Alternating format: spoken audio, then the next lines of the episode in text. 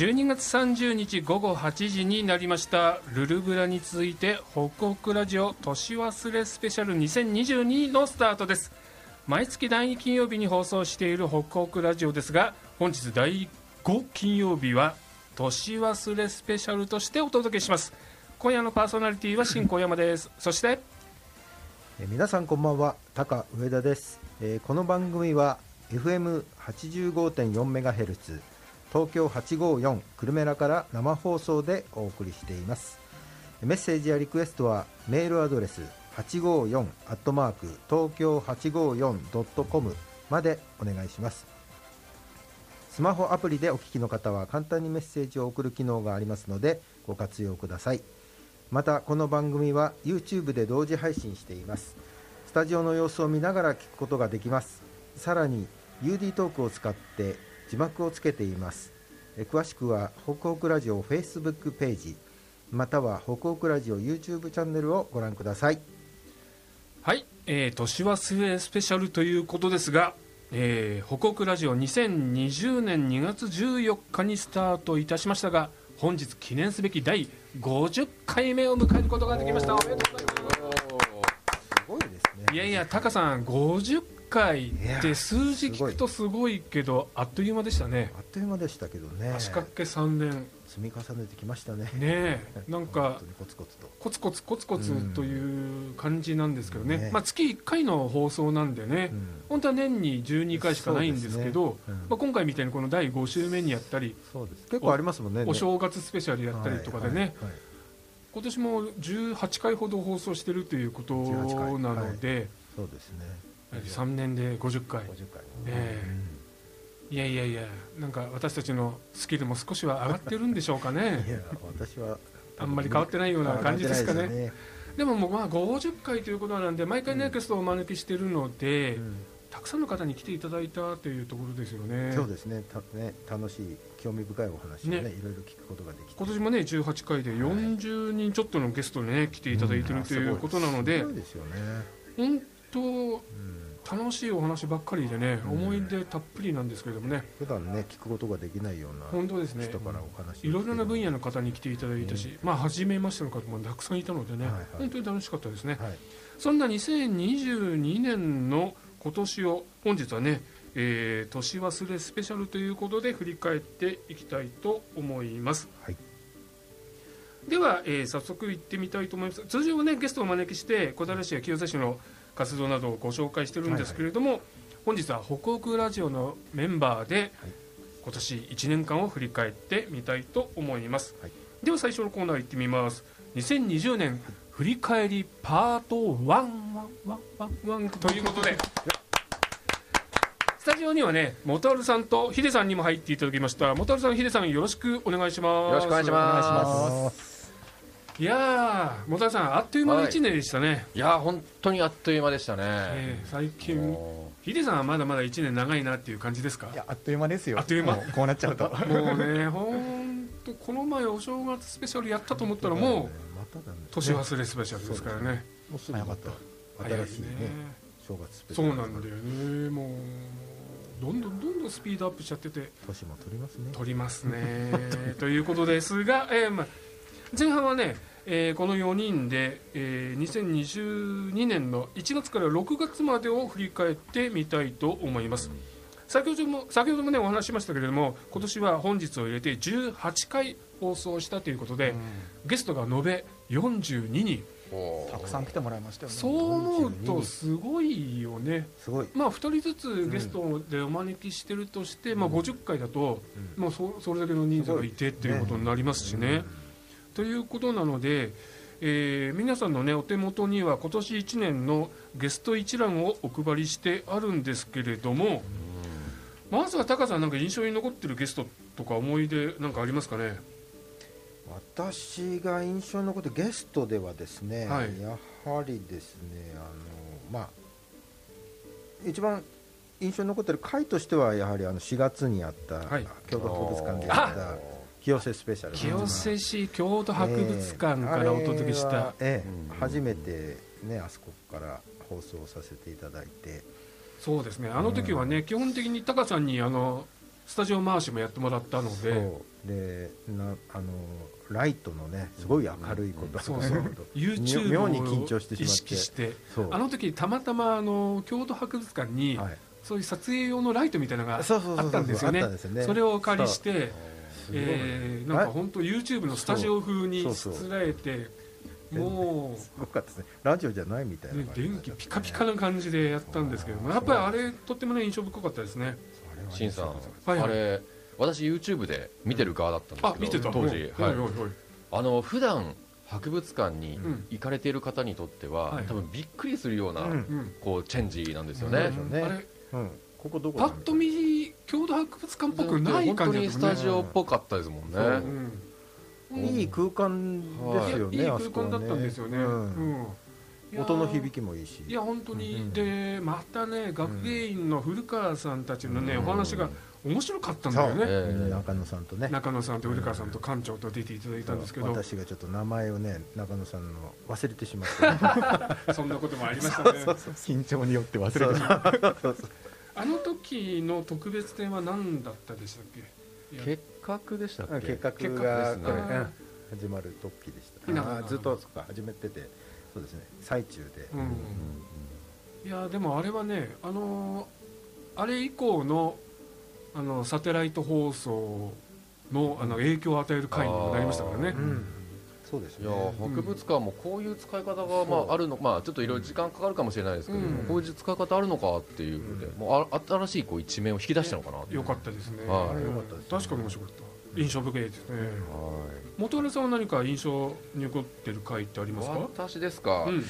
私今こうしてこうなんとかレギュラーというか、はい。こうスタッフ側として参加させてもらってますけども、はい。実は、えっと、今年の、えっと、正月スペシャル私ゲストとして。そうなんだよね。そうなんだ。参加もう忘れちゃってたけどさ、えーのこのこ来てたんですけね、どさんがあの新型コロナウイルスのワクチン担当だったっていうことで,、そうですね。今そのあたりの状況どうなってますかっていうのをゲストにお招きして聞いたんですよね、はい。してました。もうだからほぼ1年前なんだけどやっという間だなあの頃は本当ワクチンワクチンで大変だった頃だもん大ね変でしたね。今少しワクチンっていうのは落ち着いてるきてけれど、まあ、感染者数はねそんなにあの減ってきてるわけではないけれどもあの時はとにかく早くワクチンを打とうということで各市大変だったんですけどその真っ只中にいて、うん。今状況どうなってるのなんていうのを元原さんに聞いたんですよねあの時そねうでしたね。はい。あの頃元原さんねテレビにも取材受けてねバシあーバンバン出てたりして。ねいやなんかそう思うと1年早いですね。早いね。そんなゲストだった元原さんも今はもうレギュラーとしてねはい。番組回していただいてるっていう感じですけれども、はい。ヒデさんは前半で何か印象深いのってありますか、そうですね。あのお正月スペシャルにうん、トライアスロンの小田倉誠さん出てそそいうただいうてオリンピアンのねね小平の星ってあの中継で言ってもらった小田倉さんトライアスロンの代表出てもらって。今年10月に日本選手権初優勝したりあそうそうそうちょっと飛躍の年になったので、そういう年のお正月あの出ていただいたっていうのが嬉しいですよね。うん。だからあれがきっかけになって、トライアスロン私も見るようになったし、うん。あのね優勝したっていうニュースはやっぱり嬉しかった嬉しかったですよね。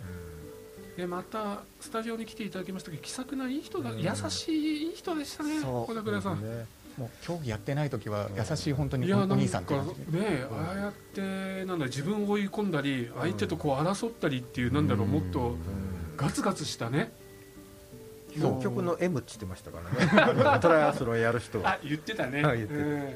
粘りの走りがね特徴的な選手ですよね。それがねそういうのみじん感も感じさせないような本当穏やかな優しいお話なそういう一面が見れて嬉しい回でしたよね。なんかでもねひとたびこう自転車にまたがったりランに入るとああいう闘争心をね増して変わりますからこうやってやるんだなと思うと一流選手ってすごいんだね。違いますよね。そのオンオフの使い分けもそうなんだろうね、東京オリンピックが予定通りねあのうん。行われてたらもしかしたら出場できなかったかもしれないそうそうそうそう。言ってましたね。1年延期になったことで、うん。まあ一つのチャンス。が来たって言ってましたね、あれもすごいなと。本当チャンスをものにしたってうん感じですね、そして今年ね日本選手権優勝ですそうから。そうそうでインタビューを聞くとパリオリンピックを目指すっていうようなうんお話もしてるということなのでなんかますますねなんか目が離せないっていう感じですよね、2024年ですよね、うん、なんか2024年っていうともうすぐなんだよね、もうええ。2023だって来年23年でしょ？なっちゃいますからね。だからさもうあっという間ですよ、ねオリンピック予選がもう始まっちゃうとかもうそういう感じだもんね、楽しみです。よねねえいやす本当ダブラさんよかったな。すごい。でスポーツつながりっていうと、うん。2月に清瀬市と小平市のスポーツマン選手、市職員を呼んだなんていうそうですね会もありましたあね。りましたね稲葉亮介っていう名前が見えるんです。稲葉亮介っていう名前。あの元さんよくご存知の方かななん思うんですすけねどね。はい。なんか体追い込んでるから健康診断の数値が悪くて悪くてっていう。そうですね。出ましたね。いじ体をいじめすぎちゃっていじめすぎちゃって数字がちょっと。数字が悪い。肝機能悪いって言ってましたね。ね、短距離もともと短距離の選手だっていうことでしたけれども、え今年は彼もねなんだっけ？あのボディービルじゃないけどまあ、それに近いあのこうフィジックっていうらしいんですけど。なんかかっこいいかっこよさを追体をこう作るっていうあのムキムキになるんじゃなくてね、はい。のなんかそういうコンテストに出てはい。ファイナルまで進んでるんまあ以前行ったとは聞いてますよね。あれなんか公務員の部みたいな。公務員の部。そうっていう公務員の部が。そういうのがあるんだなっってていうのも思ったけど でもファイナルに進むっていうのもすごいよね。大したもんですよ。ファイナルステージに出大てしたもんだよ。ねいやーで彼のねなんだろうフェイスブックとか見てるともうささみしか食べてませんとかはい。プロテイン飲んでますとかはいやー追い込んでるなそうです。大好きなラーメンも全く食べなくてむしろ最後の方はもう米も食べなかったとか本当。はい。でも本当ね腹筋バキバキだし、はい。すごいよね。久野行って黒 黒光りしてるしね。仕上げてますよ。今どんな感じになってるんでしょうかね、ちょっと久しくお会いしてないんでね、ええ。お会いしてみたいと思いますがその時に出ていた小小平市の職員はね、うん。大橋さんというマラソンランナーだったんですけど、着々とやってますよね。ねあのー中継でもねご覧になってる方もいらっしゃると思うんですよね、うん。あのー小平のユニフォーム着てね。うん。そこうう頑張って走ってくれてますね。際大会とかもね、あの福岡国際とかああいうところでね走ってくれてるんでね、今年も結構大会出て、うん。あの優勝したり活躍してたみたいですよねね。ね。いやーどこまで行くんだっていう。いやすごいよね。だって2時間12分ぐらいとかで平気で走ってきちゃうんだからエねリートランナーですからね。もうすごいなあ。仕事そうそう。仕事やりながら夜練習してっていう形なんでね。うん。やっぱ本当に尊敬しますよね。朝も走るって言ってましたね朝。あ朝も走ってあれ？そうですよね、うん。朝もちょこっと走って。そうそうそうそう。夜も走って。でまあ本格的に走るのは土日。うん。中心ね、そういうことでもそれぐらいのレベルを維持できるんだっていうことを証明してくれてるんでね、なんかすごいなって心強いしなんかそういう人たちが仲間にいるのはね非常になんか誇らしげに誇らしく思いますよね。です、よね。うん、あとは何か気がついた前半上半期ありますかね。あちょ私元からいいですか、小樽さんはい。実はちょっとネタバレなんですけども、はいはい。あの52回3回ですかね。あの1月には、うん来月の1月にはですね、あのはい。えっと新成人の方をこうゲストにお招きしようと思っていて、はいはい。そこのちょっと予習を兼ねてですね今日 YouTube でこの34回のあの、うん。えっと、小平市成人式実行委お員松下さん。はい。松下さん、うん。今日実は聞いてたんですよ、おうおうちょっとあの年末の掃除をしながらなんですけど、いやなんかしっかりした。しっかりしてるの。もうね。びっくりするぐらいしっかり。皆さんへの感謝って言ってましたよ。うん。信じられないですよね。自分たちが二十歳だった頃を思い出すと恥ずかしいよね。恥ずかしいですね。そう今年の新成人も去年の新成人もしっかりしてあーそうでますね。したね。人種設計もしっかりしてましたね、えもうん。ねもう。アナウンサーになって。うアナウンサー目指してるって言ってね。大学院かなんか行って。で行ってみたいな、ええ。そして。うん。あのタカさんの受け答えの方が若干ちょっと子供っぽいような。もうもうこのぽいじゃなくて子供だね。そう。成長しないな僕らはって感じですかね。二重にこうちょっと恥ずかしかったんで。す僕らは。成長しませんね。いやでも今年いやれ？1月13日だった13ね日ですね。にお招きしたいと思って。新成人来ていただけるっていうことまたねそちらもね楽しみですね。ええ。今ね小平市側も新成人来てくれないかなって今オファーを出してるところなのであそうなんですね。その日はあの成人スペシャルになるとあいいかな。ちょうどね成人式の,、ええあの直後なのかな？ですね。ね。はい。なのでそんなお話が聞けるといいかな。なんか元気ももらえるしね。やりますね。うなんかみこなんか日本の未来っていうか清瀬と小平の未来明るいぞっていう感じに多分ねなると思いますよ。うそうですん。ね本当に。いやうまくつながっていくなそうですね。ヒデさんなんか他に印象深いところってありますかね？結構うちの職員が来てくれましたよね、ああそうだね。うん。うん。上半期も上下半期もね職員ねたくさん来てもらってうん。37回にあの一緒に仕事もしてた、うん。あの小平市水と緑と公園の池田さんあ池田君来てくれたね。ええ。バレー部のね今キャプテンなんですけどそうなんですよね。僕は一緒に体育館で練習を日々してますけれども。やっぱタカさんこうやって職員が出てくれるっていうのはうん。この番組の良さでもあるしあそうですね。嬉しいです職員側の何かはい印象っていうか感想っていうの聞いたことありますかね？うん、ああの直接聞いてはいないですけどやはりあの、まあ、最初ドキドキしながらも出て、あのああなんかこう自分のこうなんていうかほあの発信したいものがうん思い通り発信できましたって言って、うんまあ、要は満足感っていうんですかね。すごく感じてもらえてるんじゃないかあなね。そういう感想をね持ってくるうん今までどうしても市の広報っていうと司法とかホームページみたいなうん。紙か、あのインターネットみたいなところが中心でしたけど、うん。まあ、最近 SNS でね、うんツイッター、フェイスブック、うん。LINE などでも発信をしていますが、この音声媒体そうですね。うんこういう方法もあるんだよっていう。のが、いいですよね、うん。そのなんかこう自分たち一人一人がこうは発信者であるっていうことを自覚する上でもすごくいい取り組みかなといいですよね。みんなが広報マンってことで、うんそうそう。ね。今紹介いただいたね池田さんなんかはねあの出演前はねガッチガチに緊張してたんそう意外と緊張してたんですよね。うん、もう前日からもうなんかもう手と足がねこうバラバラにこう歩いてる感じの そんな感じだったんだけどやっぱ出てみた後はねやっぱ出てよかったですっていうお話をしてましたね、してましたね。あと自分の話し方がねまだ未熟だななんていう反省もしてたりしてもっと話が上手くならないと、ストイックですあの言ねいたいことをちゃんとまとめて話せるようにならないといけないですねなんていうことをね話して。て、まあ、そんな気づきになってくれてるのがね嬉しいですよね。うん。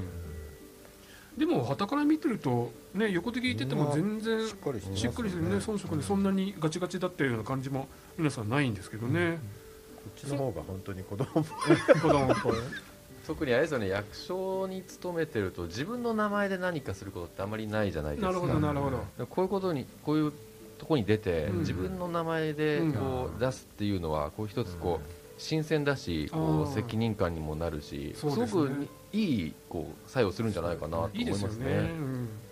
その池田さんが出てくれた時にはお一緒に出ていただいたのはあの北国の準レギュラーの海老沢雄一さんというお名前もありますけれども海老沢さんお元気ですかね？元気でやってるみたいですけどね。ちょっと蜂の担当から移動しちゃそうって、ですね。これから大忙しの部ああそうです。署ですよね。あなるほど。うん。あれ税務課税ですね。税金関係でね、はいあのー、ゆういちさんなんですけども、はい。ミツバチおじさん卒業して普通のこう役所のこの税課税課にいたので、うん。最近こう毎日ネクタイとスーツなんですよ。あららら。違和感。違和感しかなくて。その慣れないよね。慣れないんですよ。その印象私全くありませんけれども、うんそんな感じなんだ。かれこれ数ヶ月経ってますけど全全然慣れない。然慣れないですよいやね。ーいつも作業着でね。そうですあの印象が強い。ね。なやっぱり。ネクタイスーツですか。そうなんですよ。じゃあちょっとあんま合一度ねわないんだよね。だから一度覗きに行ってみたいと思いますけれどね。海老沢さん聞いてますかね？また何かの時にはゲストに来ていただければと思います、では上半期は、えー一旦これぐらいにいたしまして、ここで一曲お聴きいただきましょう、井上陽水と奥田民生で「ありがとう」お。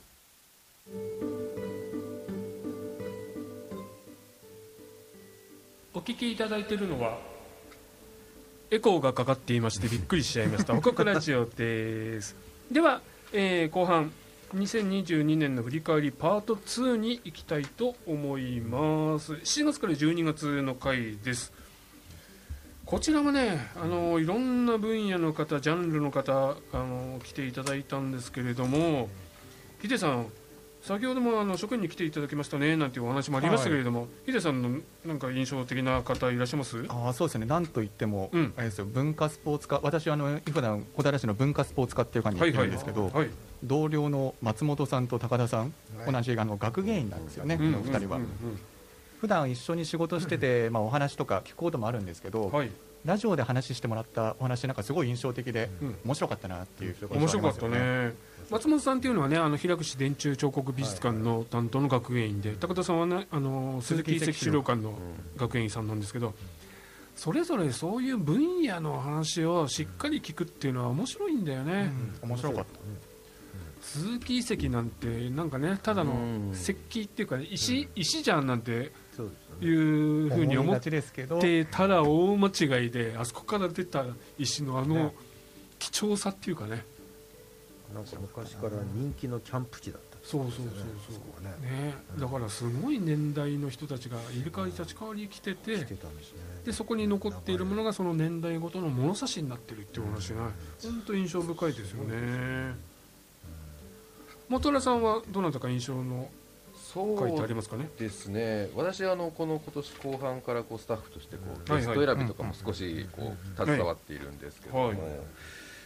あのー8月のこの栄養士の漁師あの清瀬小平の栄養士の面白かったね栄養士の話、2枠ぶち抜きでこう、うん。じっくり話聞いてて、勉強になりましたね。いや自治体によってその給食の作り方も違うし、はい。ね、メニューの決め方も違うしっていうの違いも分かったし、うん。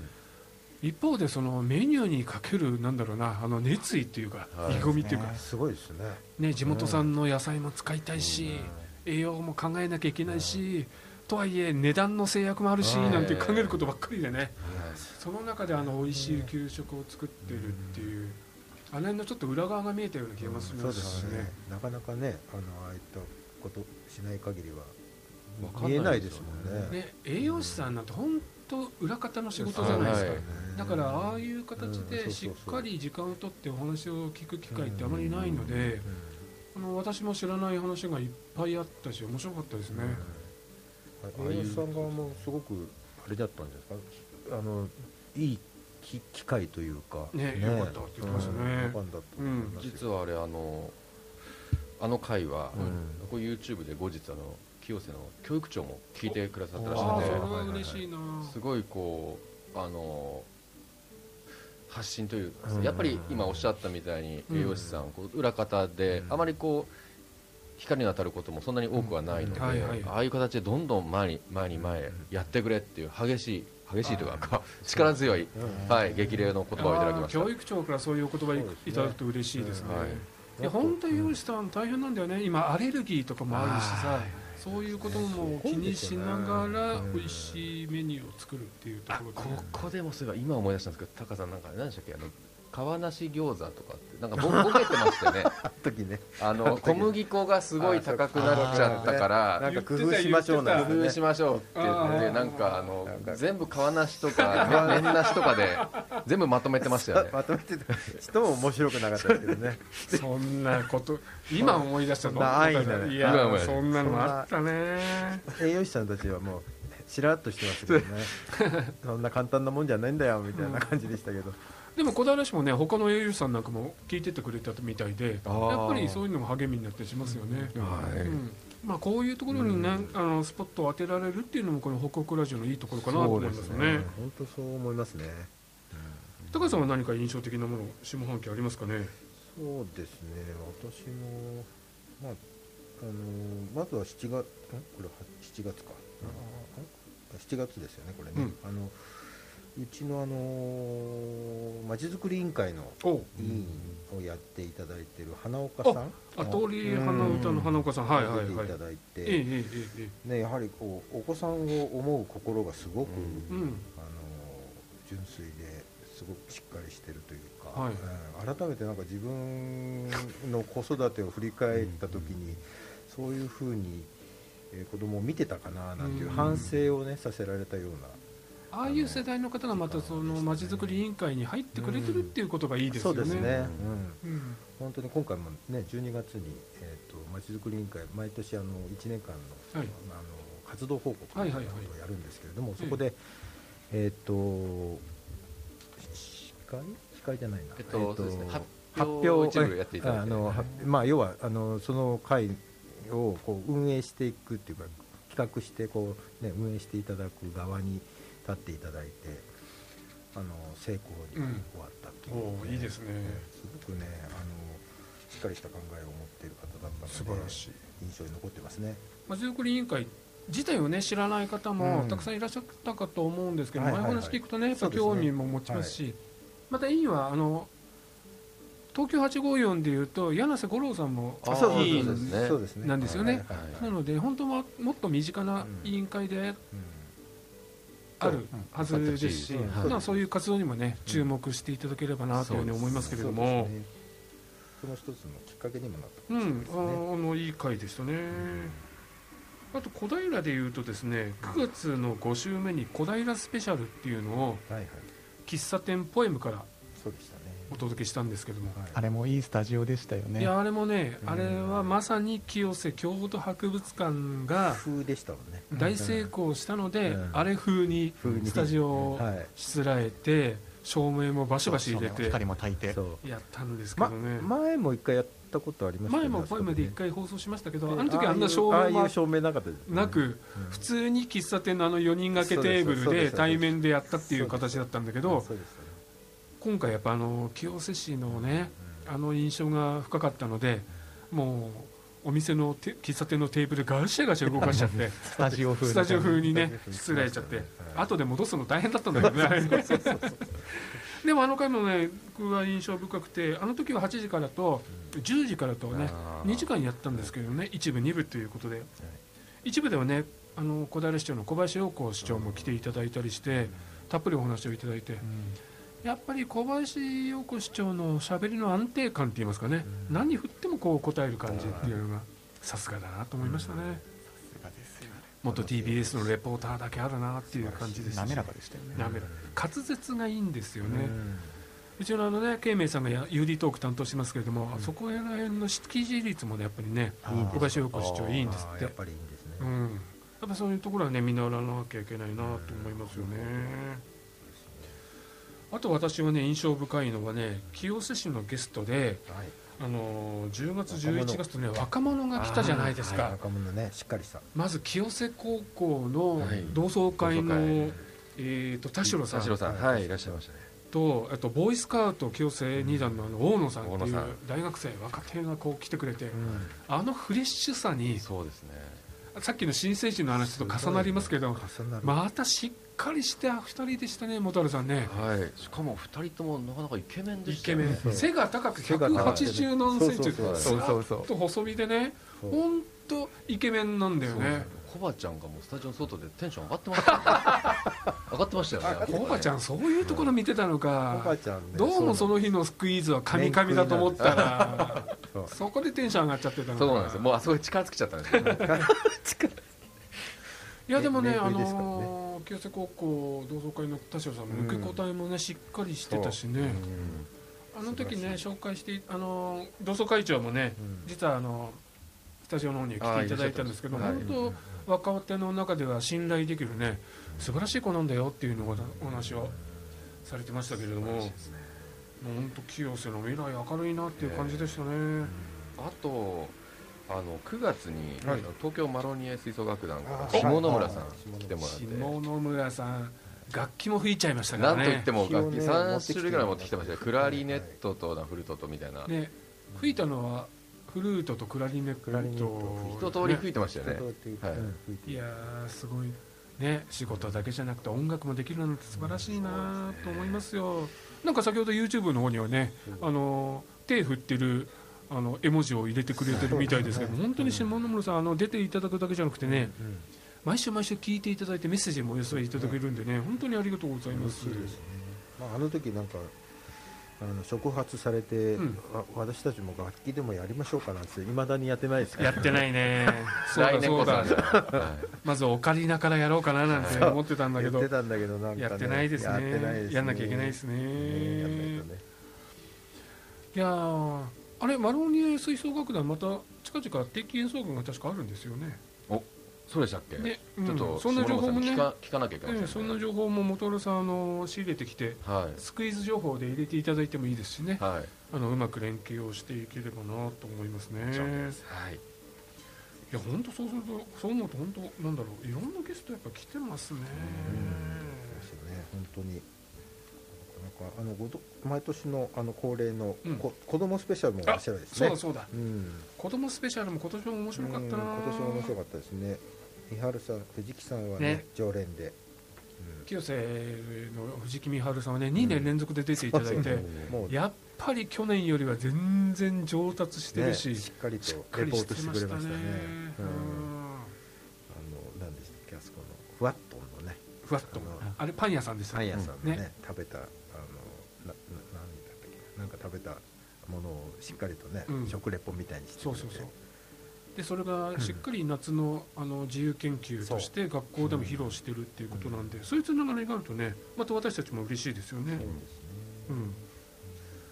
あと清瀬ご中の渡辺里奈さんはあれえー気象気象衛生セン衛ターにね。行っていただいてねねあそこがまたすごい施設なんだよね本当は。本当は。って言ったら本当に。ねあの東京観光気象台も入ってますし、ね。本当に気象の要ですか要ねなんですよね。今もう天気予報はあそこでっていう感じはいの場所が実は清瀬にあるっていう。そうなんです。これも実はそんなに本さん知られてないんだよ知らねれてないですし気象衛生センターってうんうん。見学行けるんですか？あそこうんとねなあのー個人的にはちょっと難しいみたいですね。やっぱこういったあの行政が間に入ってあのー連絡調整するとまあ全て OK ってわけではもしかしたらないかもしれないですけど、おそらくあそこはの機密っていうか外には出せない情報もうすごいあるんだろうね。うん。気象っていうのはうん。それこそ戦争中は気象情報っていうのは外に出さないっていうぐらいはい。大事なものだって言ってたじゃないですか。はいなので相当な情報が清瀬には眠ってる。すごいこの重要施設、ですね今回のこのじゃあこう番組の趣旨を理解していただいてそうそうそれもありましたしね。受け入れていただい、うん。まあでもそうは言っても基本的にはオープンにはうんしてるようなので、姿勢としてはね。でも嬉しいですよはい。ねこうやって取材をね受け本当に入れてもらって嬉しいですよね。ね、ん。もうこれ以降ね私も天気予報を見るたびにあうん。あこれも気を合わせて作ってるんだろうなって思いながらうん。天気予報聞いてますけれどもね。渡辺さんも渡辺さんもすごく喜んでましたね。ああよかったですね。うん。中に入れたっていうことで。あ本当に、うん。ああよその辺はね高さんがうまくねあの橋渡しをしていただいたんでねよかったですね。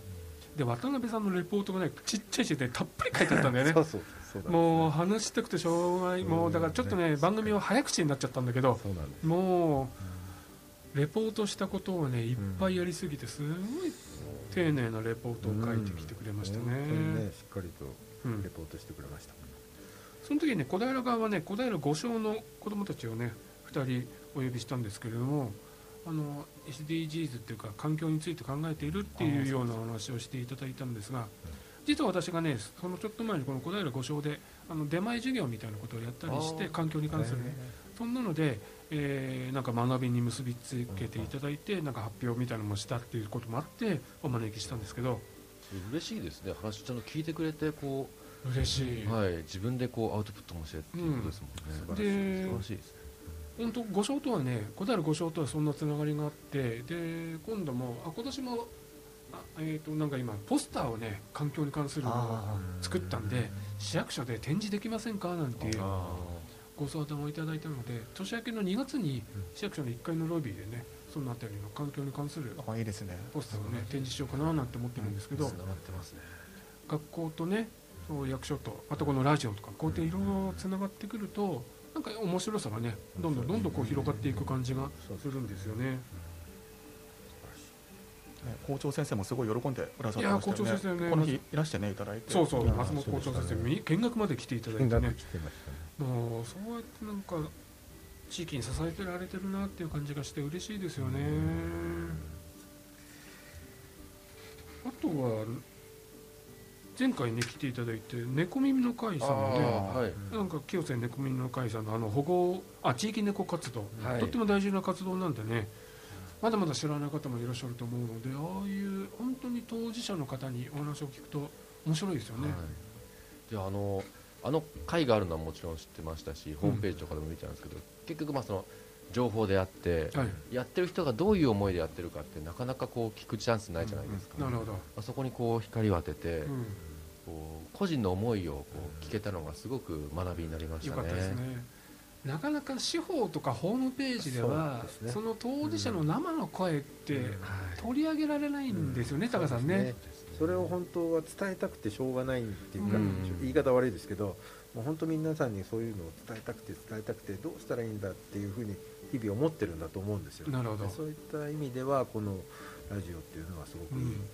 あの媒体になるんじゃないかなと思います、ね、なかなか司法だとね時差制限もあるし、どうしてもなんだろう講習会とか講演会とかっていうイベント紹介で終わってしまったりとか、ホームページって言っても、うん。なんかどちらかというとそういうなんだろうな体温みたいなのが伝わらない部分があるそうんですけど、そう。ですね、うんやっぱラジオっていうかこの音声媒体っていうその人となりも伝わってくる感じもするし、熱意も伝わってくるし。そう直接伝わって伝わりますもんね。伝わるよね、うんだからそういう意味では出演していただいた方々にも喜んでいただいているような気がするんですけどねここで言うと私あの小平ですけども市民活動支援センタースピアのお田原さんのお話。いやーやっぱりこの現場の方のならではのうん。やりがいや苦労なんか聞けてはい。面白かったですね。面白かったね。あれさ確か3年ぶりにこのお祭りをやるとかっていそううそうそう。やっぱコロナでいろいろできなくてっていう。話で。そうでしたね。もうその見てて聞いてて楽しかったですね。うん。本やっぱりこのコロナでね皆さん苦労してはい苦労してうん。やりたいことできなくてっていうのがね今年1年間でもいろいろな方からそういうお話をお聞きしましたよね。余計より良かったんだと思いますね。そういった苦悩もこう伝えられたっていうことで、そうそう。はい。どうしてもいいことばっかりがねこう発信されるけれどもそういう大変だったよっていうような話も聞くことそうですね。なんか気持ちが私たちもうより動く感じがしますよね。そうですね受け手側もそうですよね、うんそれを聞くことでなんかもっとこう入り込めるような本当ねですねやっぱりまだまだこの音声できることがたくさんありそうだなっていう感じですね。うん本当にそう思いますということで、えー2020年下半期を振り返ってまいりました。ではここで1曲お聴きいただきましょう。えーヨーロッパでザ・ファイナルカウントダウン。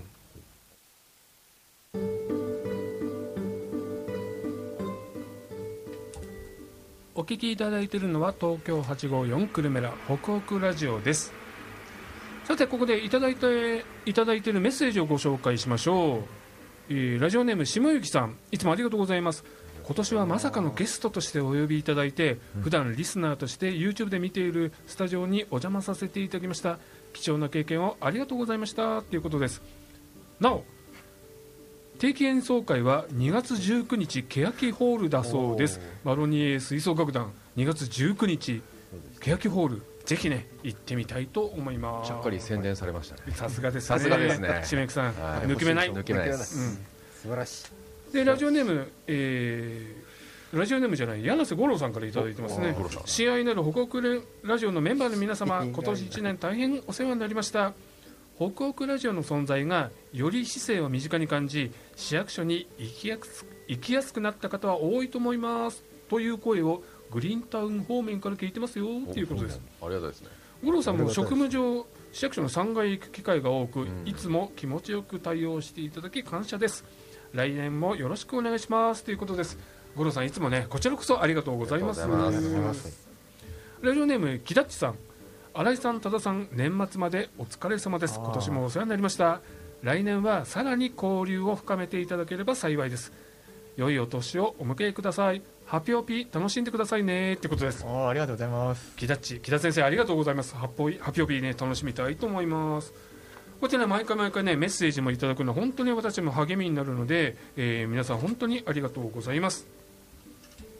さて冒頭でもお話をしましたが、えー本日50回目という記念すべきはい回になりました、えーこの50回解禁しているのは高上田さん一人ということで、実は私1回お休みをしてます。ねその時相当焦りましたけどいねやー仕事が終わらなくてねもうスタジオに間に合わなかったっていう回がねね。実は1回あったんですね。そんなのも今思うとねもうタカさんにはね迷惑かけちゃったんですけどいい思いい出ですよね いや2020年にスタートしたこの北北ラジオなんですけど、20 2020年2月はい。14日バレンタインデーにスタートして、はいはい。実はもうそこから直後からうん。コロナ禍がガーッときてそうでしたね。もう外出もできない何ができないっていうまさになんだろうな大変な時のスタートだったんですね、タカさんね。二人でやったこともありましたからありましたね、ゲストなしで、第3回なんかは、タカさんと私と、で、ケイメイさんが電話で出たっていうだけの回っていうのもね、ありましたね。なので、リモートがね、結構続いたりもしてたんですよね、ゲストの方々もね。そんな中で、やっぱり50回の中で、えー、と私たちあのアーカイブで、あのー録音というか、あの過去の放送を聞けるようにしてるんですけども、はい。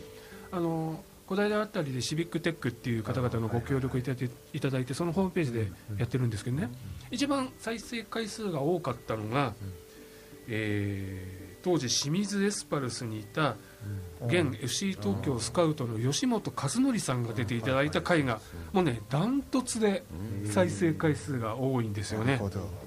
やっぱり J リーガー当時ね現役の J リーグ、J1 ですからね。違いますね。やっぱ違うんだなと思いましたね、今はね FC 東京のスカウトとしてこの前もねあの小平市のイベントでお会いした時には、やっぱ選手時代と違ってスカウト難しいですなんてお話をしてましたけど、ヒデさんもね吉本選手今年何回かお会いしてると思いますが。ね、いつも小平のイベントには観光大使として協力もいただいて、うん。地元思いな選手ですよね。そうそうそう。また優しいんだよね、あのプレーで見せるね、あのなんだろうなディフェンダーとしてのあの力強さっていうのなくね、やっぱりその普段の素の顔っていうのは本当に優しい、ね、優しい。人。やっぱり修理選手って大体優しさが出てくるんですよね、人柄が出てますよね。あと印象深いのはねやっぱりあの清瀬市政施行50周年スペシャルとしてお届けした2020年の7月の渋谷金太郎前市長にね、出ていただいた回、私はやっぱりねこの回すごく印象深いんですけどね。よかったですね。い。きなり怒鳴られちゃいましたいからね。ね。なんかあったんですか？密だそう。ちょうどねコロナがもう蔓延してて、ちょうどですね。密になっちゃいけないっていう時に、ちょっとこの事務所に人が多くて、うん。お前ら密だぞってそう。一括されたんですよ、ね。入ってきた途端にねうん密だぞーって。みんなそこから始まりましたからね。みんなそれで自然にこう散っていった でもあの時もう渋谷市長ノリノリでねノリノリでしたね。たっぷりお話しいただいて、本当に。でもうなんだろうあの結核の話から。学の話から自身のあのえっ、となんでしょう。生い立ちみたいなところはいですね。うん。はい、話していただいて。であの時にゲストも豪華だったんですよね映画監督の是枝監清瀬出身のね、映画監督是枝監督が出て電話で出ていただいたりそうですね。市長と一緒で話してましたね。はい。で俳優の村野武則さんが出ていただいたりっていうことでスペシャルにふさわしい本当ゲストに来ていただいて、あの回盛り上がりましたね。うん、印象深かったな、うん。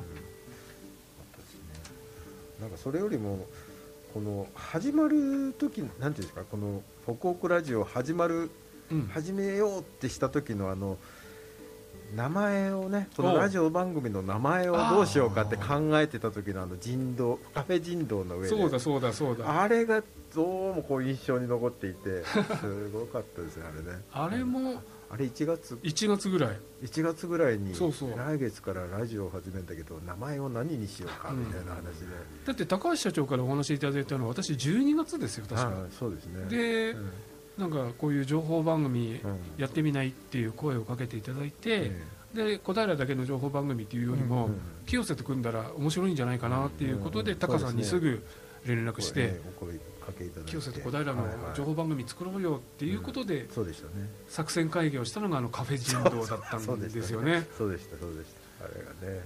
でもう。来月から始まるからタイトルも決めなきゃいけないしとか、ね、全体構成もどうしようかなんて言っても、本当に突貫工事で観光地でしたね。やった感じでしたけれども、うんあれはちょっと印象に残ってて。うん。今思うと「はい。ホクホクラジオ」っていうシンプルなネーミングもいいですよね。いい良かったですね。あとあ何でしたっけ？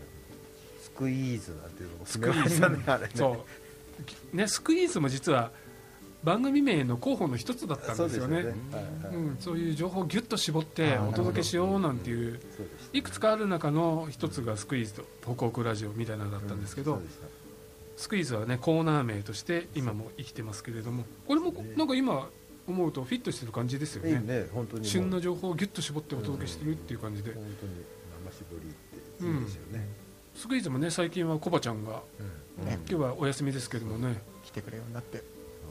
コバちゃんも最初は緊張しててなんかねうん大変でしたけど最近なんか落ち着いて 手慣れたもんです手よね。慣れたもん やっぱ経験場数って大事ですよね。そうです。そうですヒデさんも最初の頃はやっぱ緊張してたの？